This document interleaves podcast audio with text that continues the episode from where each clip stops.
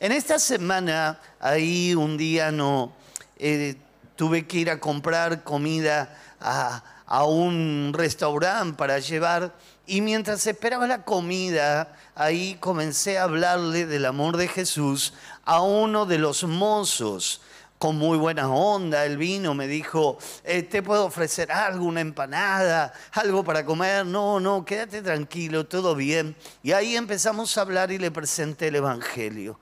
Y él me decía y me, me mostraba su corazón y él me decía, ¿cuál es el sentido de la vida?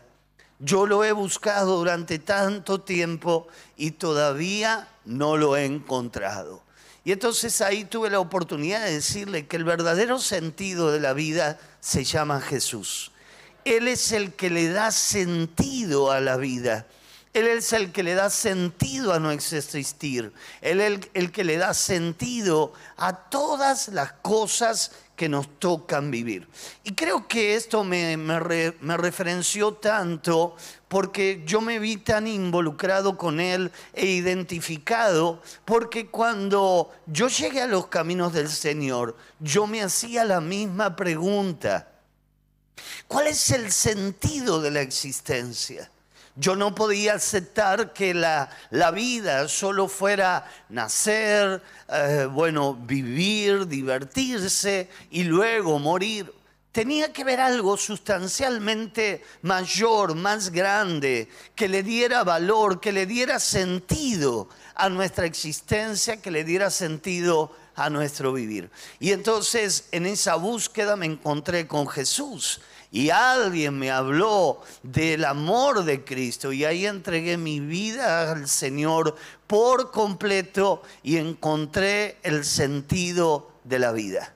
El sentido de la vida está en Dios. El sentido de la vida, el propósito está en la persona de Jesucristo. Creo que a algunos de ustedes le habrá pasado lo mismo. Levánteme la mano si alguno tuvo este cuestionamiento alguna vez, ¿no? Decir, ¿Qué es la vida? ¿Por dónde pasa? Las cosas trascendentes de la vida. Y muchos hacemos un esfuerzo descomunal y desperdiciamos nuestra vida en búsqueda de ese propósito. Y vamos por un lado, y vamos por el otro, y vamos por el otro. El mozo me terminó hablando y me dice, yo creo que, que somos una Matrix. Le digo, vos mirás muchas películas. No se trata de la Matrix, se trata del autor de la vida, del creador de todas las cosas. Y es ahí donde nos damos cuenta eh, para qué fuimos creados. Y ahí está la respuesta esencial a esta pregunta. Eh, cuando entregué mi corazón a Jesús, pude descubrir que el propósito de la vida era glorificar a Dios, servirle y fundamentalmente adorarle. ¿Sabes dónde descubrí todo esto? Cuando entendí para qué me formó, para qué me creó. Esta es la esencia de la vida. Cuando nosotros no le damos al blanco al propósito de la vida, la vida se hace insípida, cuesta arriba, muy difícil. Y muchas personas caen en la depresión o, por qué no decirlo, en el suicidio donde la vida no tiene valor, no tiene sentido, no tiene ningún significado y mucho menos quitársela tiene valor, ni significado, ni sentido. Pero el diablo los empuja en esa dirección. Pero bendito sea Dios que pudimos conocer al autor de la vida. Ahora ya no pensamos en la muerte, pensamos en la vida, porque Dios Todopoderoso, Él dijo, yo soy el camino, yo soy la verdad, yo soy la vida. Amén, yo soy la resurrección. En el libro del profeta Isaías, capítulo 43, verso número 7, dice la palabra de Dios, todos los llamados de mi nombre, para gloria mía, los he creado, los formé y los hice. Dios revela al hombre el propósito del por qué creó a la humanidad. Los creó para gloria de su nombre. Por eso la Biblia dice que lo último que creó es el hombre. Dios creó todas las cosas, pero lo que más valor tiene no son las cosas, sino es el ser humano. Y el ser humano es la corona de la creación. Y el ser humano fue hecho a imagen y a semejanza del Dios Todopoderoso. Cuando nacemos de nuevo, reflejamos la gloria de Dios. Reflejamos al Dios creador de todas las cosas. Y las personas que te ven a vos tienen la oportunidad de conocer a Jesús. Y esa es la esencia, el valor, el significado. El título de esta palabra es, para esto fuimos creados. Fuimos creados para glorificar a Dios y lo vamos a ver por las siguientes determinaciones. Número uno, cada cosa que hagas, por insignificante que sea, que glorifique a Dios. ¿Cuántos dicen amén? En Primera de Corintios capítulo 10, verso 31, dice el apóstol San Pablo, si pues coméis o bebéis o hacéis otra cosa, hacedlo todo para la gloria de Dios. Todo en mi vida tiene que glorificar a Dios. ¿Te imaginas si todos los que manejan, a ver, levante la mano, todos los que manejan ahí una moto, un auto, ahí un monopatín, una bicicleta? ¿ah? Imagínate si en la calle todos los que manejáramos lo hiciéramos para la gloria de Dios. ¿Cómo cambiaría el tránsito, no te parece? Si todos respetáramos el semáforo rojo, si todos respetáramos dónde se puede estacionar y dónde no se puede estacionar, si todos respetáramos el sentido de la calle, si todos respetáramos la velocidad, eh, hermanos queridos, esto sería muy diferente. Ahora, todo el mundo no va a manejar para la gloria de Dios, pero nosotros los que amamos a Jesús, si nos animamos a manejar para la gloria de Dios, las personas van a notar qué respetuoso, puso el guiño, qué respetuoso, puso la baliza. Y cuando quieras saber el objetivo de por qué tanto respeto, probablemente tenga un sticker que diga Catedral de la Fe de San Justo o un pescadito. ¿eh? Y entonces ahí la persona va a decir, ah, ahora entiendo, ama a Jesús, ama a Dios, va a la iglesia, por eso se comporta de esta manera. Entonces, ¿te imaginas si cuando haces tu trabajo lo haces para la gloria de Dios y no para tu jefe? Si cada vez que haces eh, algo lo, lo hicieras para la gloria de Dios. Cortar el césped, criar a tus hijos, eh, todo para la gloria de Dios. A menudo cuando eh, veo que hay mugre en mi casa, en mi vereda, yo no solo barro mi casa, sino que también aprovecho y le barro la casa al vecino de al lado.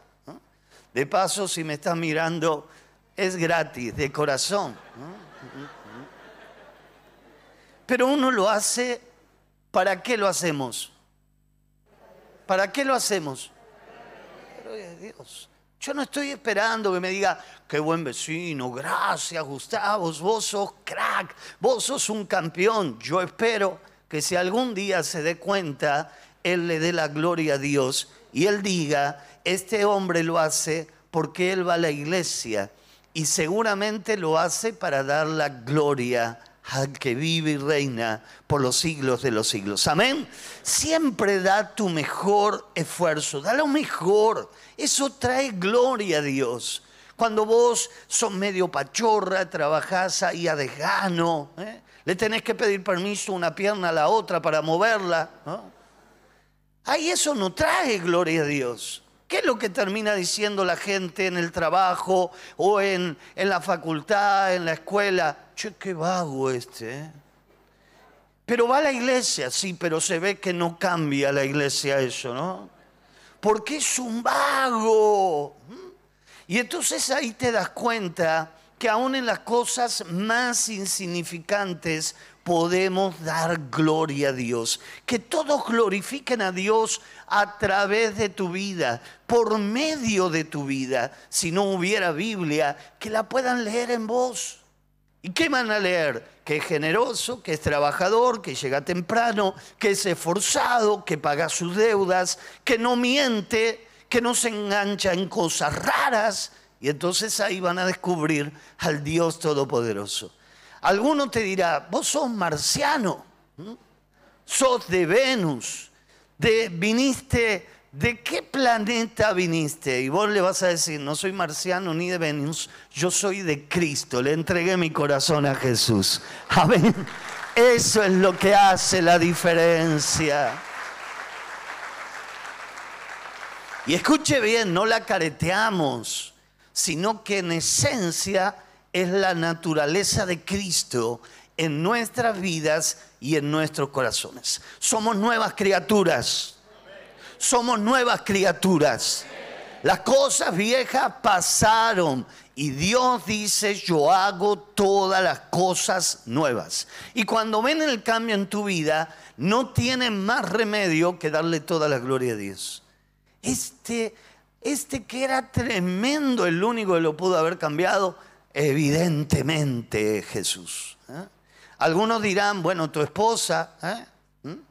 pero algunos dirán, bueno, eh, lo cambió el padre, lo cambió la madre, pero todos terminarán diciendo, lo cambió el Dios Todopoderoso, porque en verdad es el único que puede cambiar las vidas y los corazones.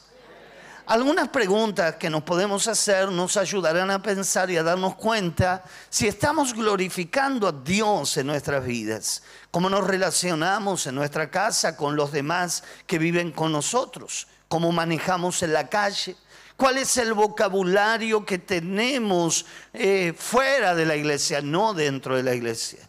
Acá hasta tenemos un eh, lenguaje exacerbado evangélico de Dios te bendiga, que Jehová, Dios altísimo, todopoderoso, resplandezca sobre tu vida.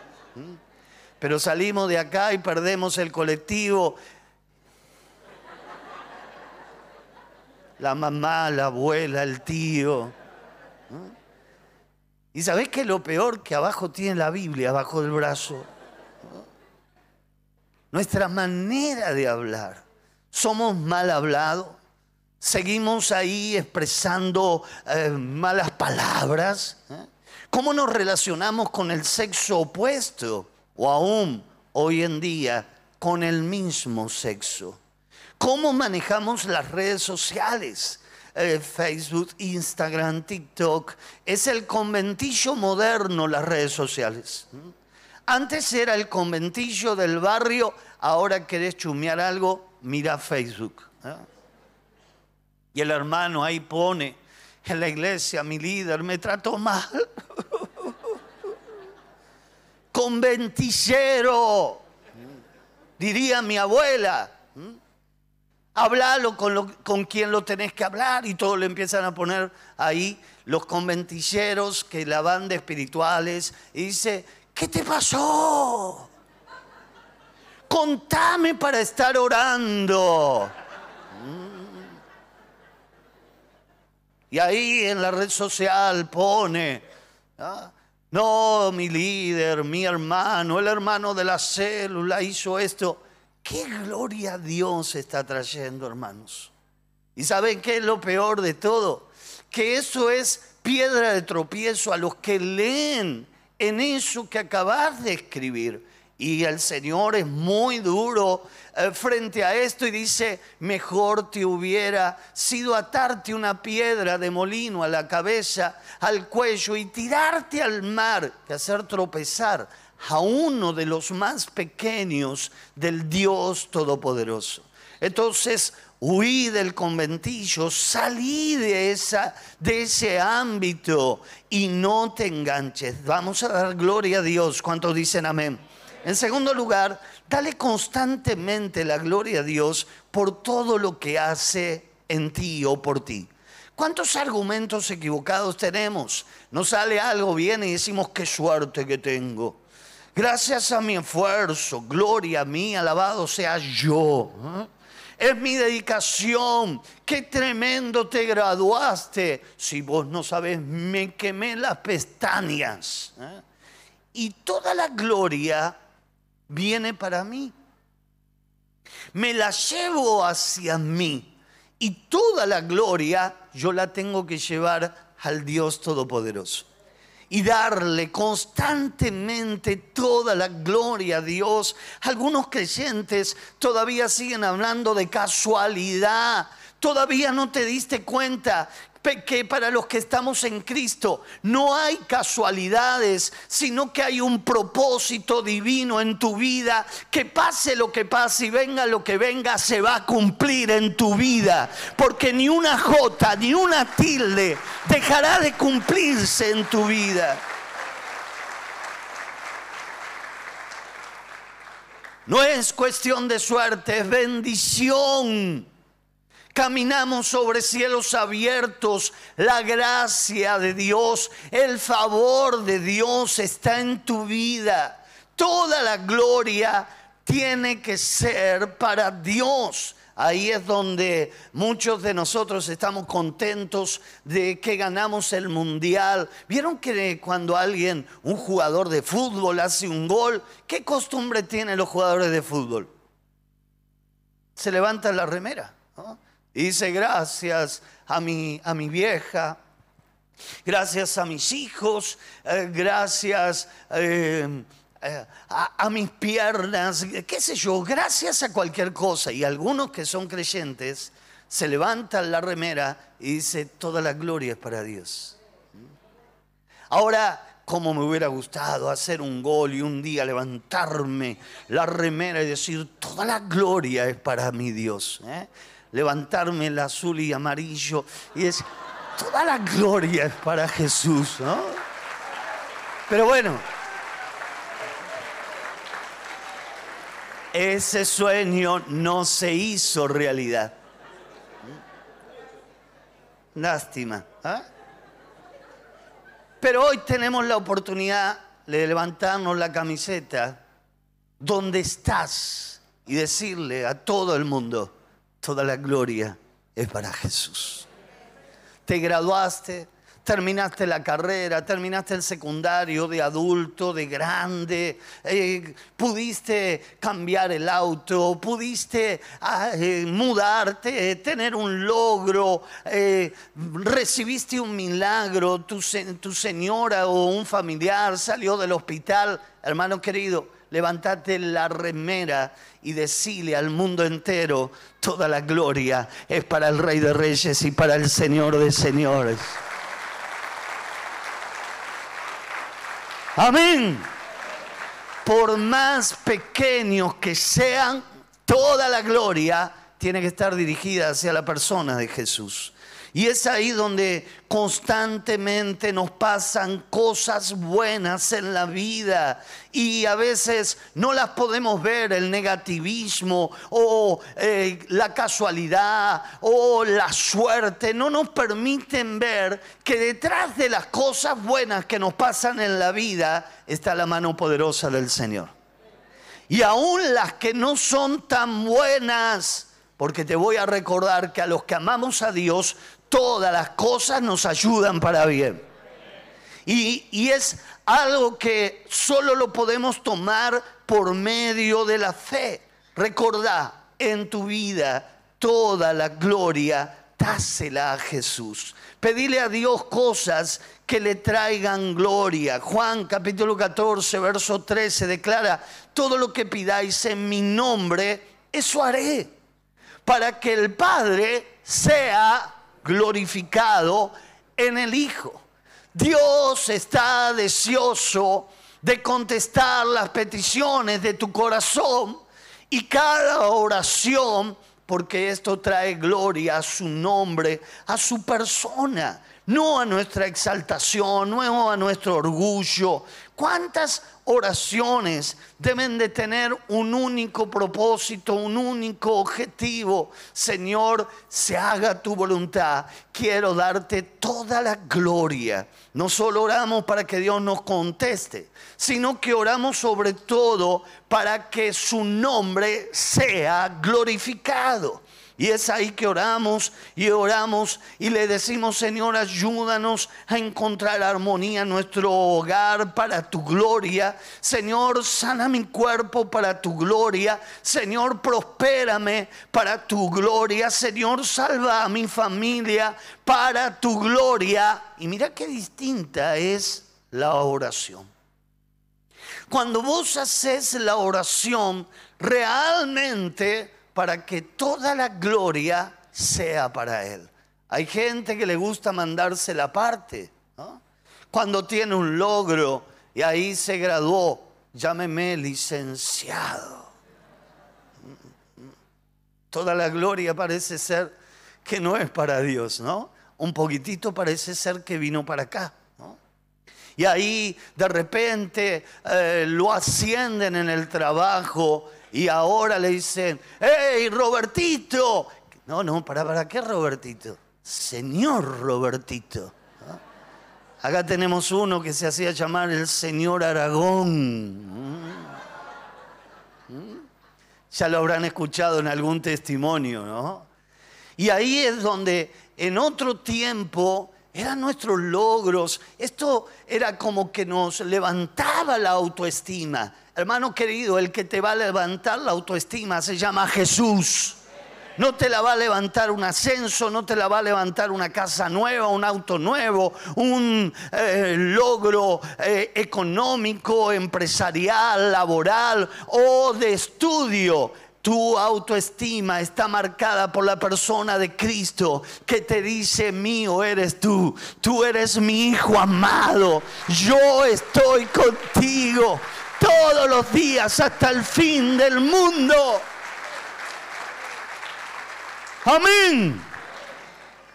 Ahora, estar en Cristo luego te va a ser el mejor estudiante, el mejor comerciante, el mejor en todos los órdenes de la vida, pero no por tu sapiencia, habilidad, sino por la gracia de Dios que mora y habita en nuestros corazones. En cuarto lugar, cuando damos gloria a Dios con nuestra vida, iluminamos a los que nos rodean. Mateo 5:16 declara la palabra del Señor. Mateo 5:16. Así alumbre vuestra luz delante de los hombres, para que vean vuestras buenas obras y glorifiquen a vuestro Padre que está en los cielos.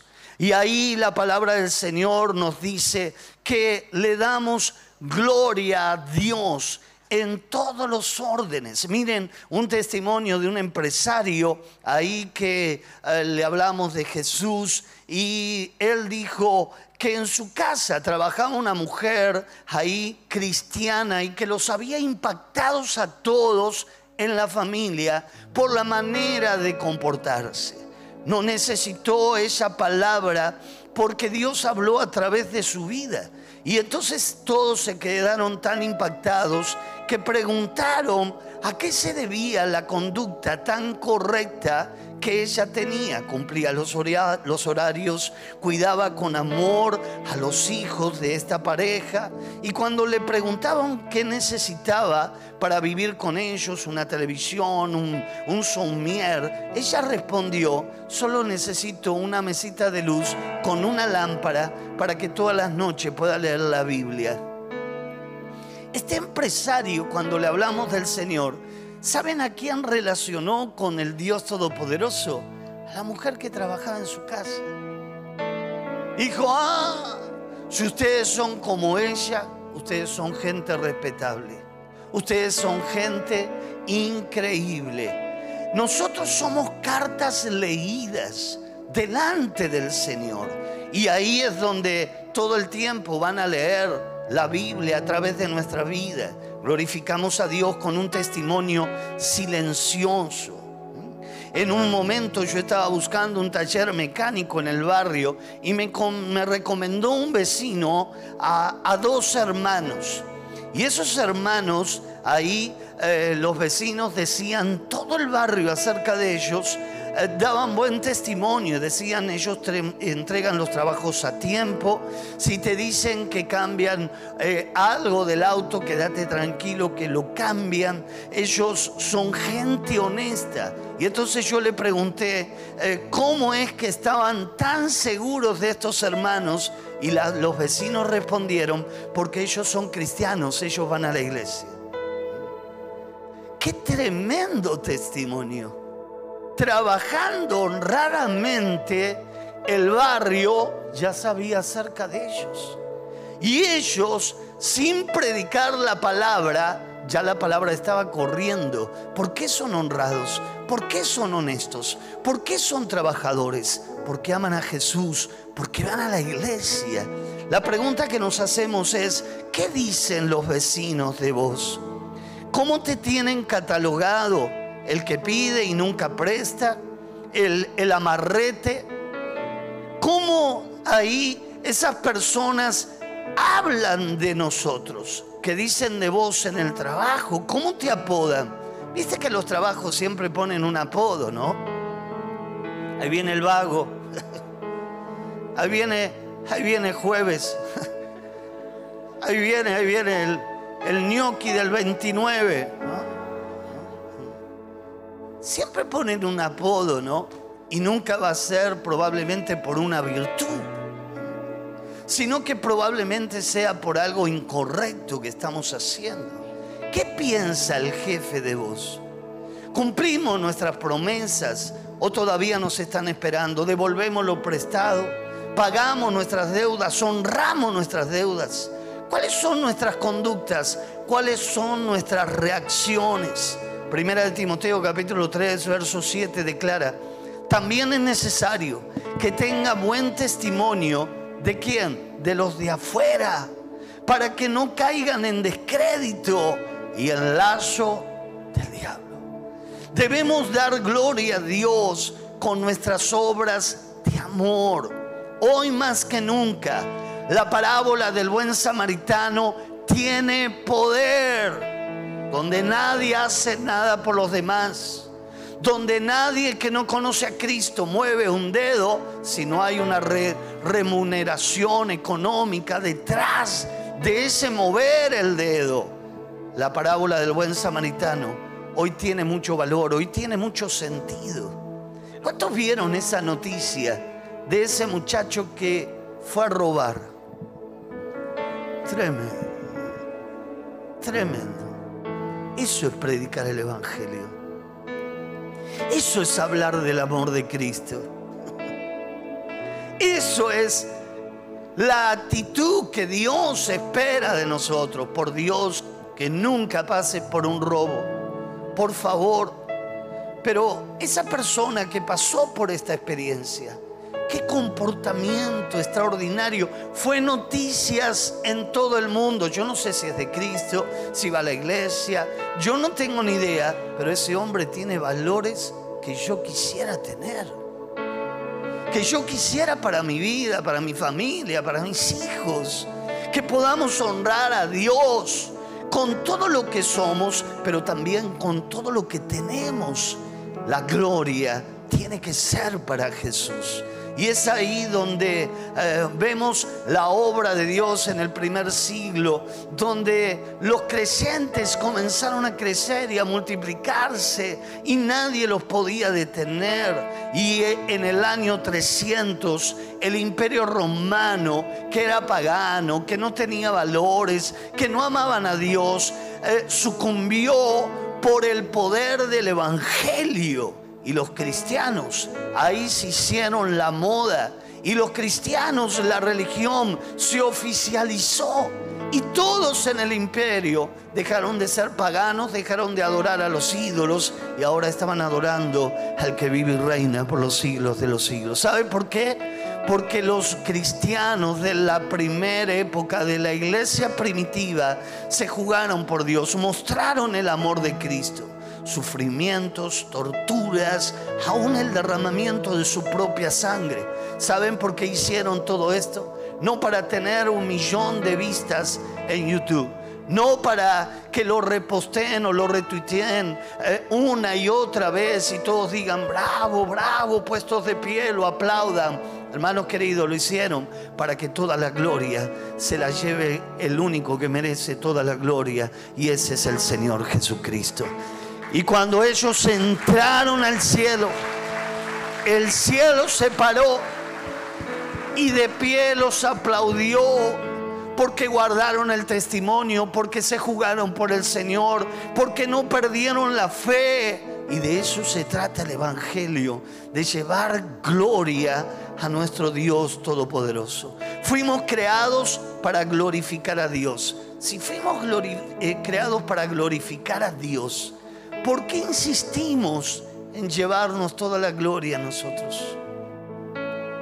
¿Por qué insistimos en caer una y otra vez en el orgullo y la arrogancia? Fuimos creados para darle gloria a nuestro Dios. Y eso es lo que quiero hacer por el resto de mi vida. Eso es lo que voy a hacer por el resto de mi vida. Yo no sé cuántos años más voy a vivir. Yo no sé cuándo Cristo va a venir. Pero cuando Él venga o cuando me llame a su presencia, quiero terminar mi vida dando gloria al que vive y reina por los siglos de los siglos. ¿Querés hacer lo mismo? ¿Estás dispuesta a hacer lo mismo? Vamos a ponernos de pie, vamos a levantar nuestras manos al Señor. Vamos a adorarlo al Señor.